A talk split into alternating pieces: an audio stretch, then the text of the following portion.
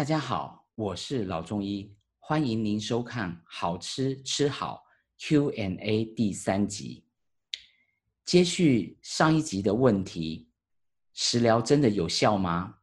我们现在来看一下我们这间补习班第二名的模范生，这是一位鼻咽癌末期的患者。我们来看一下他的病历记录。这位癌末病患。是在二零一六年十二月十号出诊的。我们电脑上面显示四十三岁，其实他二零一六年的时候还不到四十岁。好，那么他是在二零一六年的七月份突然间发现痰中带血，因此到西医去检查，赫然发现罹患了鼻咽癌。而且呢，已经转移到颅底跟颈部的淋巴，确诊为第四期，也就是癌末的病患。那么他在接受西医的化疗之后，还是有非常多的副作用，让他很不舒服。因此，经由朋友的介绍来我这边求治。我们可以看到病历记录显示，他从二零一六年底。一直治疗到二零一七年的七月初，因为感觉还不错，于是就停止了中医的治疗，一直到二零一九年的九月底，才因为视神经凹陷萎缩的问题打电话来问我，是否能够提供他这方面的治疗。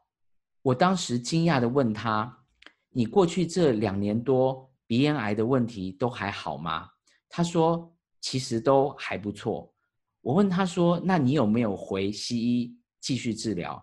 他说：“他病情稳定，只有追踪，没有治疗。”我继续问他：“那你在这两年中有请别的中医来替你治疗吗？”他说：“也没有。”我当时就很好奇，他这两年多以来是如何维持临床的效果。这个时候，他反过来问我：“刘医师。”你不是有教我一套癌症食疗吗？我觉得癌症食疗效果很不错。这个时候我才恍然大悟，并且对自己研究的中医体质食疗更有信心。在此顺便简单介绍一下中医体质癌症食疗。各位有兴趣的好朋友可以先到 YouTube 打上关键字 “Can we eat to starve cancer”，搜寻这段影片。这段影片在末尾的时候有一个重点，也就是美国专业的医学家发现，食物本身就是我们一日三次的化疗。经由这场 TED 专业演讲的启发，我开始将中医体质食疗应用在各类型癌症的患者身上。首先，我将所有具有抗癌防癌功效的食物，依照体质来分类。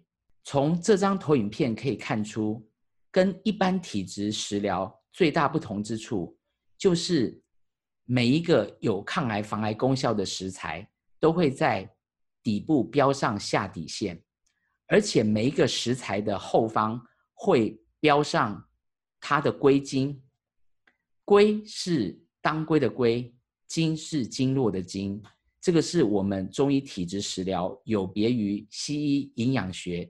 第二个最特别的地方，我们的中医食疗除了会标明食物的属性，也就是在好吃吃好中提到的寒凉平温热之外，我们中医食疗还认为每一个食物都会进入到我们身体特定的经络以及脏腑，再将所有抗癌防癌功效食物依照体质分类之后，再配合以下这两张。各种癌症虚症以及实症体质食物归经选择的顺位表，就可以帮助不同体质、不同癌症的病患，依靠每天的三餐实践中医体质癌症食疗法。谢谢大家。